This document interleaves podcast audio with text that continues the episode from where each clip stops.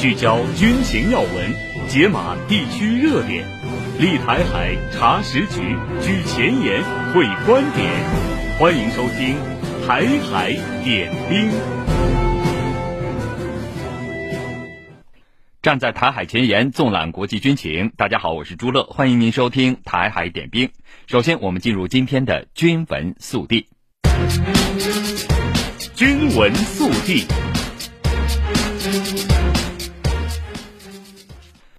据解放军南部战区微信公众号消息，二月十九日，菲方拉拢域外国家搅局南海，组织所谓联合空中巡逻，并公开炒作。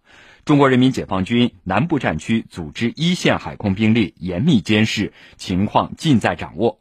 战区部队保持高度警惕，坚决捍卫国家主权安全和海洋权益，坚决维护南海地区和平稳定。当地时间十八号。俄罗斯总统新闻秘书佩斯科夫介绍俄军拿下乌军重要防御枢纽阿夫杰耶夫卡，表示，普京称这是一个重大的胜利。阿夫杰耶夫卡被认为是与巴赫穆特、马里乌波尔齐名的乌军最大的军事堡垒之一。这一堡垒的陷落，不仅可能使乌军气势低迷，更是震惊了西方。英国广播公司担忧。阿夫杰耶夫卡陷落可能是俄罗斯正在扭转局势的一个迹象。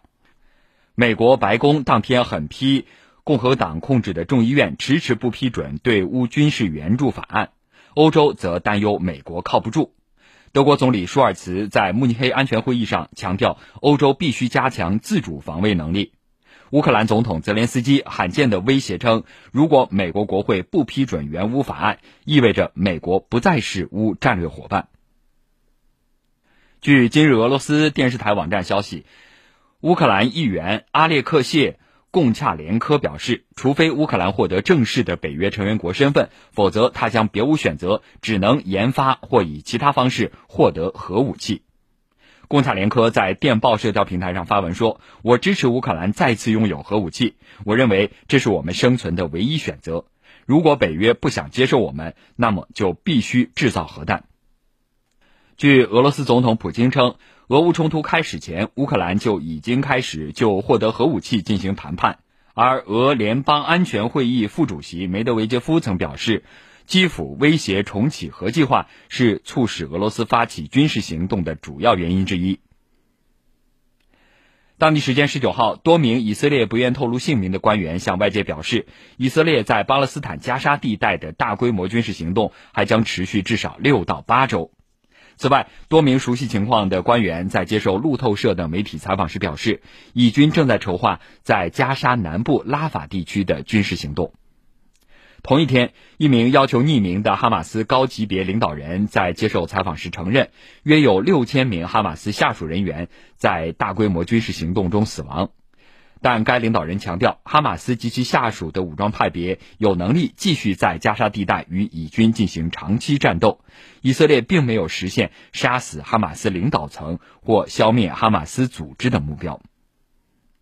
根据路透社报道，当地时间二月十九号，在比利时布鲁塞尔举行的欧盟外长会议上，除匈牙利外的所有欧盟国家都警告以色列不要对拉法发动进攻。据报道，目前拉法已经涌入了约一百五十万名加沙地带难民。爱尔兰外长马丁表示，对拉法的进攻绝对是灾难性的。会后，相关国家还发布了一份欧盟二十六国外长名义的联合声明，呼吁加沙地带立即实行人道主义停火，从而实现持久停火、无条件释放所有人质，并提供人道主义援助。据介绍，以色列正准备对加沙最南部的城市拉法发动地面进攻。经过近五个月的战斗，以色列方面称，拉法是哈马斯控制的最后堡垒。也门当地时间十九号上午，也门胡塞武装发言人叶海亚·萨雷亚表示，胡塞武装通过导弹袭击了英国红宝石号货轮，并称该船损坏严重，面临在亚丁湾沉没的风险。此外，胡塞武装还通过导弹击落了一架美军 MQ-9 死神无人机。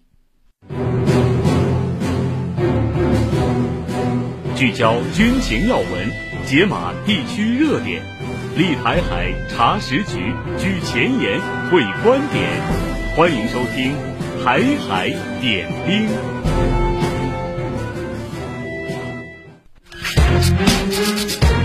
个性点评台海形势，专业解析国际热点。欢迎收听《军情观察》。欢迎走进《军情观察》。中国和俄罗斯两国界河额尔古纳河岸边，每年的降雪期长达七个月。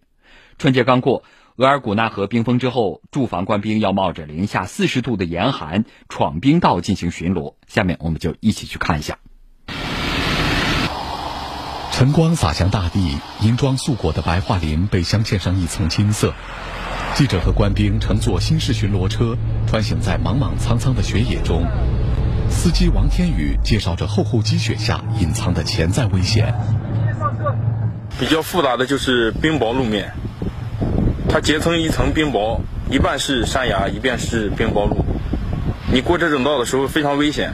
要需要人下去拿镐进行刨出两条车道印，才可以通过。受气候条件的影响，今年额尔古纳河的冰层厚度达不到车辆通行所需的承重要求，巡逻队伍改为在河道上徒步前行。静谧的额尔古纳河被厚厚的冰雪覆盖着，自西南向东北蜿蜒盘旋，像一条长长的哈达，隔开中俄两国。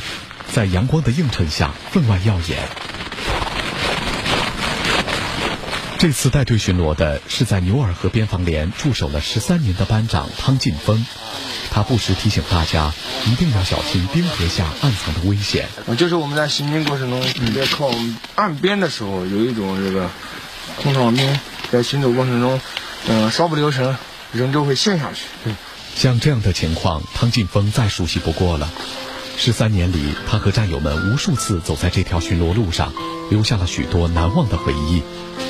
这条河，这片林，对他来说早已成为了他的第二个家。行走在零下四十摄氏度的天然大冰库中，大家的面罩都起了一层白霜，厚厚的雪覆盖在鞋子上，脚冻得生疼，连巡逻犬飞镖都开始罢工，不肯走了。我们不知道前方还有什么困难在等着大家。巡逻没有固定的路，官兵们每次都要根据任务需要，在冰道、密林、悬崖间穿梭，途中还要防备野生动物的突然攻击。嗯，我们这个属于深山老林嘛，大兴安岭，野生动物有也还是比较多的。冬季啊，我们这边主要狼、野猪，还有一种猞猞猁，这几种就是比较容易攻击人类的这几种野生动物。战士尚子郎是去年入伍的一名大学生士兵，出生在中医世家的他，大学也是学的医学专业。尚子郎的爷爷参加过抗美援朝战争，爸爸以前是一名炮兵。行走在祖国的边防线上，他理解了爷爷和父亲当年的选择，也更懂得了作为一名边防军人坚守在这里的意义。近期，俄乌冲突有了新的动向。据外媒报道。二月八日，乌克兰总统泽连斯基宣布了更换乌军军队领导层的消息，扎卢日内被撤除了乌克兰武装部队总司令一职，乌克兰陆军司令斯尔斯基被任命为新的总司令。海峡之声军事观察员袁周认为，这不仅表明泽连斯基要解除扎卢日内总司令的传闻终于尘埃落定，而且意味着俄乌冲突的走向会因此受到重大影响。关于泽连斯基要更换乌军总司令的传闻，早已经在坊间被传得沸沸扬扬。乌军的前总司令扎卢日内实际上是泽连斯基亲手扶植起来的将领。扎卢日内在2021年8月被泽连斯基任命为乌军总司令。当时乌克兰军队已经在乌东地区和当地亲俄武装熬斗了七年，而且俄罗斯还一直不断在俄乌边境方向大量增兵。当时的扎卢日内可谓是临危受命。俄罗斯2022年2月对乌克兰发动特别军事行动后，乌军在扎卢日内的指挥下，挡住了俄军对乌首都基辅的进攻，并在下半年夺回大片土地，包括11月重新控制了赫尔松市。由此，扎卢日内的声望如日中天。这名不到五十岁的乌军总司令，在乌克兰民众中受到了极大的欢迎，被称为“铁将军”。去年底，一项民意调查显示，扎卢日内的支持率超过了百分之九十，高于泽连斯基百分之七十七的支持率。据法新社报道，扎卢日内在乌军中威望极高，许多士兵都把他视作父亲一般的人物。功高震主的扎卢日内也因此成为了泽连斯基的眼中钉，因为长此以往，扎卢日内必然会成为影响泽连斯基争取总统连任的最大竞争者。于是，泽连斯基就开始处处限制扎卢日内的权力和影响力，双方的矛盾和冲突也开始逐步公开化。泽连斯基解除扎卢日内乌军总司令一职，不仅源于两人之间的权力纷争，政见不合也是重要的原因。二零二三年，俄乌冲突出现了对乌军不利的形势，西方舆论吹捧的大反攻没有能够突破俄军的防线。虽然在第聂伯河南岸建立了一些桥头堡，但始终无法更进一步。随着乌克兰反攻的失败，俄军在东线则加强了攻势，试图包围并夺取顿涅茨克地区重镇阿夫杰耶夫卡。在这种情况下，泽连斯基坚持要把大反攻持续下去，而扎卢日内则提出了俄乌冲突进入了僵持阶段，认为乌克兰不应该对继续突破抱有什么期望，甚至提出了要和俄罗斯谈判停战的主张。去年十一月，扎卢日内在接受《经济学人》专访时公开表示，俄乌战争已经进入僵持状态，乌克兰急需新科技上的突破，如果不取得新的进展，将使乌克兰军方以及该国整体实力遭受重创。对扎卢日内这一表态，当时泽连斯基政府立即表示出了不满，泽连斯基甚至公开批评了他的言论。并表示，他认为乌克兰当前面临的问题是可以解决的。他不仅谴责扎卢日内军人不得干政，而且要求扎卢日内和乌军总参谋部对战场局势承担主要责任。此外，扎卢日内还在征兵问题上与泽连斯基存在分歧。泽连斯基希望通过实施普遍征兵制度弥补兵源不足的问题。但扎卢日内认为这不是解决问题的最佳方法，因为实施普遍征兵制度可能会引发国内的不安和不满情绪，双方的矛盾不断激化的最终结果就是泽连斯基临阵换将，解除了扎卢日内的乌军总司令职务，用瑟尔斯基替换了他。相对于扎卢日内，瑟尔斯基似乎更能听命于泽连斯基，能够更好地执行泽连斯基不惜一切代价和俄罗斯血拼到底的政策。二零二三年初。瑟尔斯基就接管了巴赫穆特的防御工作。在这场被称为俄乌冲突中最血腥的战役中，瑟尔斯基不计损失和俄军拼消耗，造成了双方大量的人员伤亡，由此也获得了一个“炮灰将军”的称号。他上任乌军总司令后，便立即提出首要任务是提升乌军的士气。此后，乌军便在顿涅茨克、红利曼、库皮扬斯克等多个方向发动了多次进攻。并于本月十五日使用导弹和无人机对俄罗斯西南部边境城市比尔格罗德实施攻击，造成了至少五人死亡、十八人受伤。然而，乌军的反击并没有能够改变当前不利于己的战场形势。俄军不仅击败了乌军所有的进攻行动，而且集中兵力在阿夫杰耶夫卡方向。发动反击。乌克兰军方二月十五日宣布，目前战场形势极其严峻，乌军已紧急派兵增援，已陷入俄军三面包围的顿涅茨克地区重镇阿夫杰耶夫卡。乌克兰武装部队新任总司令瑟尔斯基在接受一家德国电视台采访时也承认，前线形势很艰难，乌克兰部队已经由进攻转入防御。而最新的消息表明，乌军已经从阿夫杰耶夫卡撤出，可见乌军换将。并没有能够起到立即改变乌军战场颓势的目的，俄乌冲突也会因此陷入长期消耗的战争泥潭之中，使我们还很难看到和平的希望。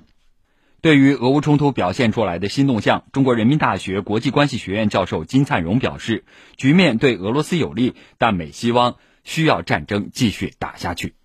这个大家都知道，俄乌冲突呢，到二四年二月二十四号。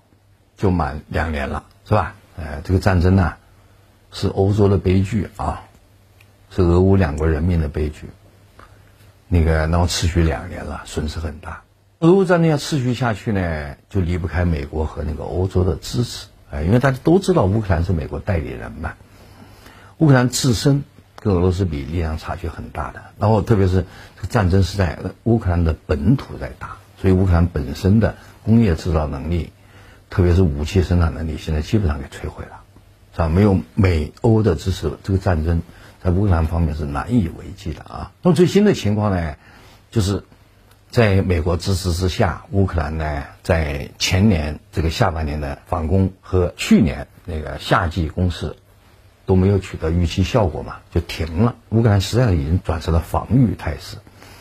那么俄罗斯呢，现在稳定下来了。稳定下来，一般认为俄罗斯在稳定的之后，是吧？他会进行反攻。哎，所以乌克兰的这个局势啊，今年啊，会对的对乌克兰很不利。那么乌克兰要坚守下去，他必须这个要获得美国和欧洲的持续支持。而现在呢，大家都看到美欧对乌克兰的支持都发生了态度变化。美国国内现在共和党啊，对拜登是牵制很大，所以他下面啊要继续给予这个乌克兰大规模支持可能性很小。欧盟现在内部也出现了反弹呐、对不对？呃，原来就是匈牙利啊态度鲜明，就是欧尔班政府态度鲜明，现在不是还加一个斯洛伐克嘛？新政府也是反对的啊，所以大概就这么一个情况。俄乌战争是美国挑起的，是美国搞的代理人战争，然后呢，他们很期待用乌牺牲乌克兰，然后把俄罗斯打残废啊。他现在看来他没达到目的，对不对？俄罗斯受了一点伤。但是基本上还能够稳稳住，而且现在有反攻的可能性。乌克兰应该讲是彻底没有自自己的那个这个这个军事生产能力了嘛，只能依赖美欧。可是美欧现在它的支持难以为继的，所以说看未来前景，俄乌战争的总态势啊，是对乌克兰不利。由于乌克兰是美国傀儡嘛，是美国代理人嘛，所以也就是对美国不利呗。现在呢？在欧洲，在美国都有一派思路出来了啊，说既然现在这个状况呢变渐渐对的，对乌克兰不利，对西方不利啊，所以趁着乌克兰还没有败，赶紧妥协，有这么一派。呃，像那个观察者网发表的这个美国前驻沙特大使啊，这个傅立明先生的那个建议呢，就是现在赶紧谈，趁着还没有败呀，你还有谈判的资本呢，赶紧谈啊。但是这一派目前不占上风，这一派我觉得是刚刚出来啊，他主流派还是支持乌克兰打下去，知道吧？所以首先他们内部啊，现在态度还不统一。我们不排除今年内啊，美国会调整政策，但是目前看，我看美国还是用各种方式鼓励那个乌克兰继续打下去啊，他自己很难出钱了，因为政府都要关门了嘛。他就让他的盟友去啊，盟友呢，现在欧盟是最有力量的，但欧盟现在也不团结吧。于是他最近就是让英国出马了，对不对？苏纳克英国首相是最近跑去了，一下子给了二十九亿英镑吧。还有那个那个那个那个小泽泽连斯基感激涕零啊，那个呃，但是很多人有有怀疑，说英国这个这玩意啊，能不能到位不好说的，是吧？这先反正望梅止渴嘛，先先先画个饼。二十九亿英镑啊，三十多亿美元，承诺啊，到你账上能不能到位不好说啊，这个，所以我们这只能走一步看一步吧。我们现在看到的情况就是，欧美内部都有一派意见出来，说趁着现在没败，赶紧谈，是吧？但这一派还是弱势，嗯，主流意见我觉得还是鼓励乌克兰继续打下去。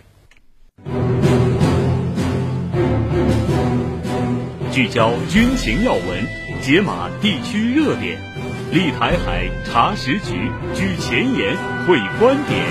欢迎收听《台海点兵》。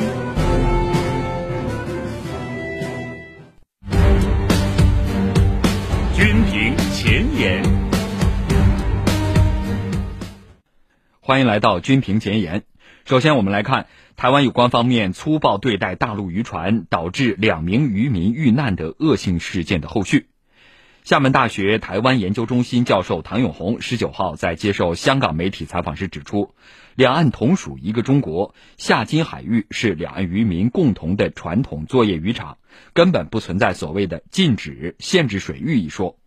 两岸渔民在传统作业区作业是历史事实。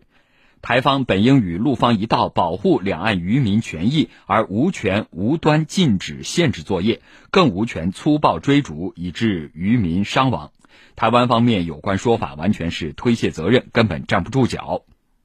对于十八日中国海警在夏津海域开展常态化执法巡查行动，唐永红表示，任何一个国家或地区在周边海域执法巡查，来保护自己的渔民从事正当的渔业活动，本就是应该做的。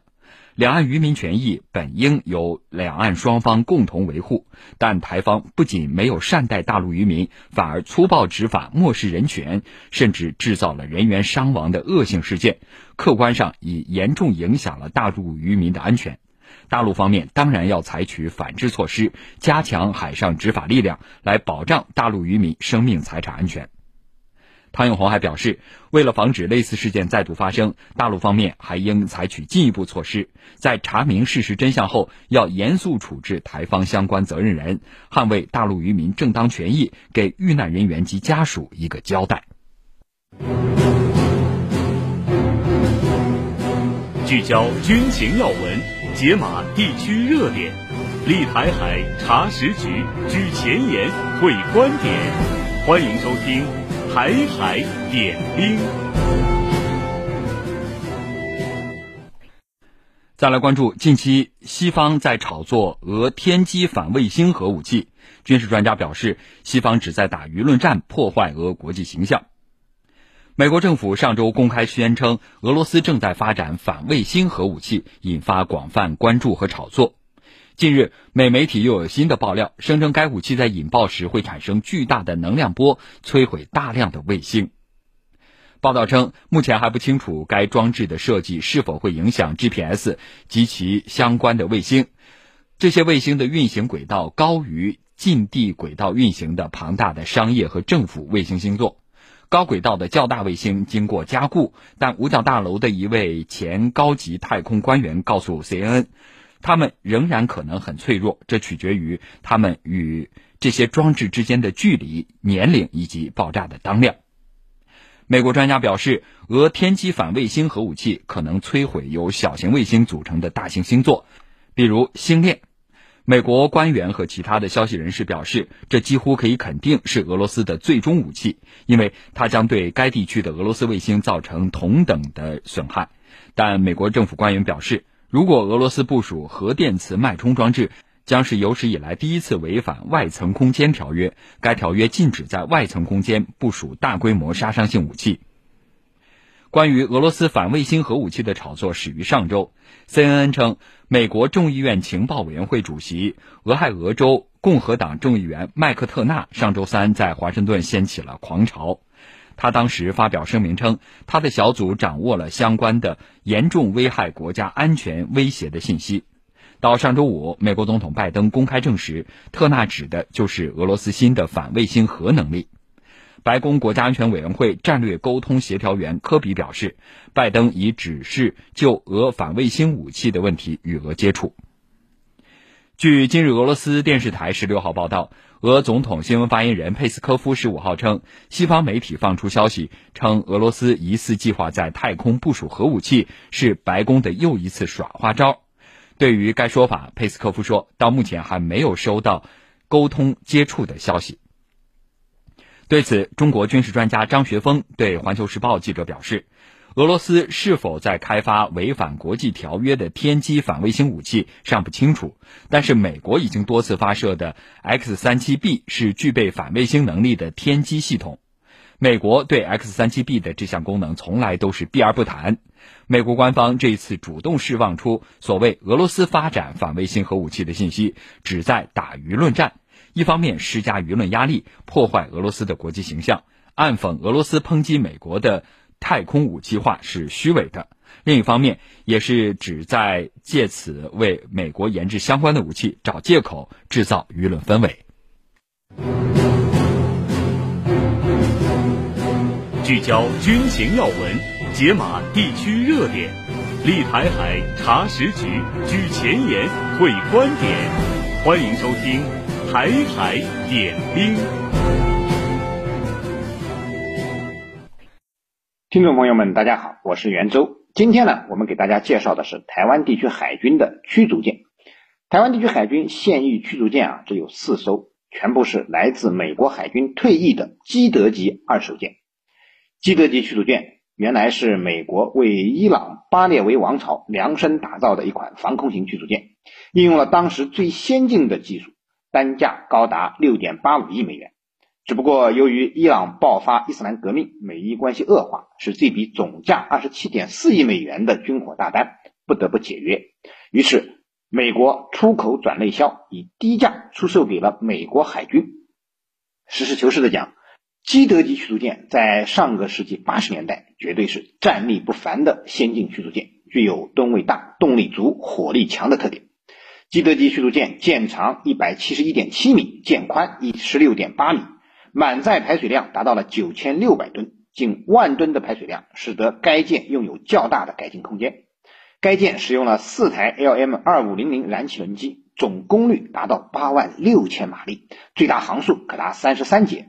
主要配备了两座 Mk 四五单管一百二十七毫米舰炮，两座密集阵近程防空系统，两座双臂 Mk 幺零导弹发射架，可发射标准小猎犬防空导弹和阿斯洛克反潜导弹，还有两座 Mk 三六干扰弹发射器，两座鱼雷三联装鱼雷发射管，可发射 Mk 三二鱼雷。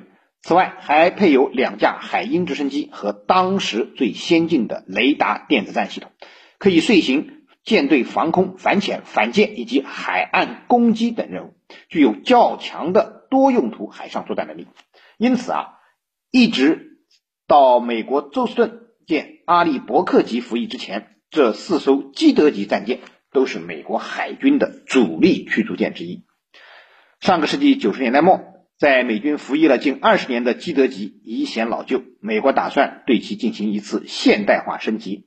不过，随着阿利伯克级驱逐舰开始大量下水服役，美国认为花费巨资对基德级升级已没有必要，从而放弃了这一计划。在一九八八年至一九九九年，将四艘基德级全部退役封存。然而，美国人却又不甘心，于是积极寻找下家，想将这四艘基德级废物再利用。美国先找了澳大利亚，希望澳方能以每艘两千万美元的价格买下。不过，澳大利亚认为该军舰过于老旧，明确拒绝了美国的提议。此后，美国又找到了希腊，提出可以先低价租借五年，再花钱购买的优惠条件。可惜的是，为了维护希腊与土耳其的军事平衡，美方计划把防空导弹从标准二型降为标准一型，这让希腊无法接受。多次谈判后，仍无法达成共识，这笔交易也宣布流产了。然而，美国这次塞翁失马。没想到两次交易的失败，却等来了台湾这个冤大头。在多次寻求获得阿利伯克级驱逐舰无果之后，台湾当局退而求其次，向美方提出了购买基德级的意愿，并在二零零一年得到了美国的同意。二零零三年，美台达成四艘基德舰的租售协议。美国先把军舰租给台湾海军，等到五年无息贷款付完之后。再把军舰的所有权正式移交，打折后的四艘基德级驱逐舰总价还是高达了五亿美元。每艘军舰的单价虽然仅为阿利伯克级驱逐舰的十分之一，不过这个价格仅仅是舰体的价格，并不包括武器系统的价格以及后期维护和保养的费用。二零零五年到二零零六年，台湾当局实际上总计花了七亿多美元。才将这四艘老旧的基德级引入台湾，并改称为基隆级驱逐舰，舰名分别为基隆、苏澳、左营、马公。那么这四艘上个世纪七十年代末开工建造的老爷舰，从而成为了台湾地区海军主力战舰，服役至今。好，听众朋友，以上就是今天台海点兵的全部内容。站在台海前沿，纵览国际军情，这里是台海点兵，我们明天同一时间再会。